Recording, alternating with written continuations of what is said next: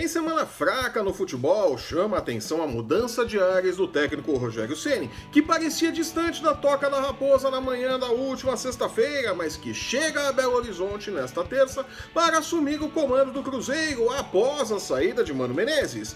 Em uma mudança completa na filosofia de jogo do clube, que apostava em um sistema defensivo forte nos últimos anos e agora investe no estilo ofensivo de Ceni, que ganhou absolutamente tudo o que podia ganhar com o Fortaleza em pouco mais de um ano e meio à frente do time. É pra glorificar de igreja! Com a bola rolando, o Grêmio e Atlético Paranaense, que pouparam titulares na 14ª rodada do Brasileirão, se enfrentam em Porto Alegre pela ida das semifinais da competição. E nós temos os palpites para o duelo. É, temos sim. Você sabe que temos. Eu sou o Flávio Soares e estas são as minhas caneladas para o ganhador.com.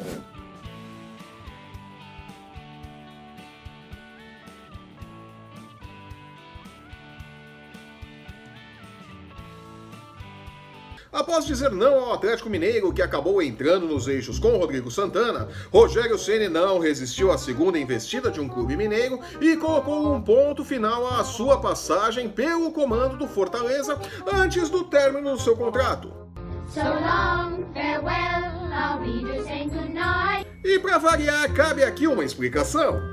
É sempre preferível que os treinadores terminem seus ciclos nos clubes ao final de seus contratos e nunca com o trabalho em andamento. Mas clubes não têm por regra manterem os treinadores se os resultados demoram um pouco para vir, né? Basta a arquibancada elevar o tom da vaia que os professores caem como moscas nos clubes. Por isso, enquanto alguém. CNF! CNF! CNF! Não põe ordem na casa e regulamenta um limite de contratações de técnicos por temporada e um limite de quantidade de clubes que o mesmo técnico pode dirigir nenhuma mesma temporada, a bagunça seguirá no Brasil. Não pode. Houve quem criticasse a saída de Rogério Ceni do Fortaleza, mas a verdade é que se a parte financeira da rescisão de contrato e tudo mais que envolve este ponto estiver em ordem entre clubes e técnico, Ceni tem como qualquer outro profissional todo o direito do mundo de trocar de emprego. Tá bom? Acho que eu vou para casa. Dito isso, a troca do Fortaleza pelo Cruzeiro não surpreende. Se continuasse no tricolor, o mito São Paulino lutaria apenas para se manter na Série A e mais nada, e ainda corria o risco de ser demitido em caso de rebaixamento no final do ano.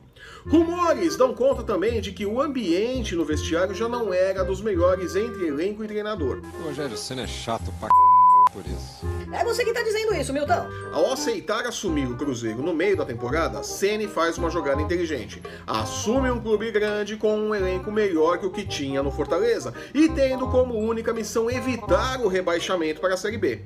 Se conseguir ganhar a Copa do Brasil, ainda é possível passar pelo Internacional e chegar à final vai ser lucro. Se não conseguir, a culpa será de Mano Menezes, claro. Gramado também. Assim, ele terá tempo de clube para planejar a temporada de 2020, aquela que valerá de verdade para efeito de cobrança da torcida. O desafio é grande, ele terá em mãos atletas experientes, muitos, aliás, jogaram contra ele quando ainda era goleiro do São Paulo. Será difícil conquistar o respeito do vestiário, e é este o ponto que determinará se o que o presidente do Fortaleza disse na última segunda-feira no programa Bebê Bom Dia da ESPN Brasil é verdade.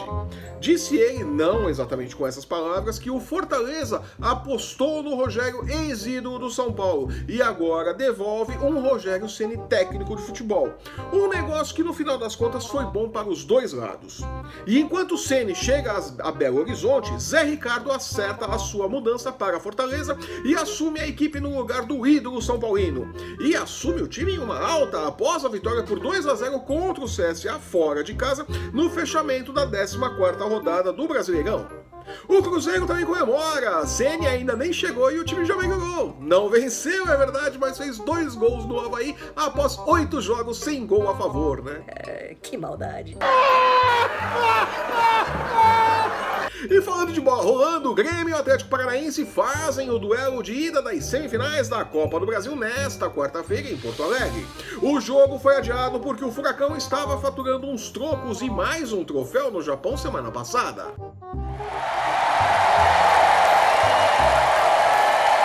Com os titulares em campo, após a folga que ganharam na 14ª rodada do Brasileirão, o Grêmio é favorito pelos motivos de sempre. Joga em casa, né? Hum. Contra uma equipe que não figura entre os melhores visitantes da temporada. Ah, jura? Mesmo tendo eliminado o Flamengo no Maracanã na fase anterior. Né? O Atlético fez isso. Para o duelo de amanhã, a vitória do Grêmio paga 1,80 contra 4,20 por 1 em caso de vitória do Atlético, com o um empate fechando em 3,20. Números bem altos para o Furacão, segundo o Bulldog. Apesar dos números, quando a bola rolar, deveremos ter um jogo mais equilibrado. Vale a pena apostar em um jogo com menos de 2 gols e meio a 1,47 e na chance dupla de empate ou vitória do Grêmio a 1,18. Parabéns, você é muito bom. E com esse programa curtinho, vou ficando por aqui. Ah, jura? Eu sou o Flávio Soares e estas foram as minhas caneladas para o ganhador.com.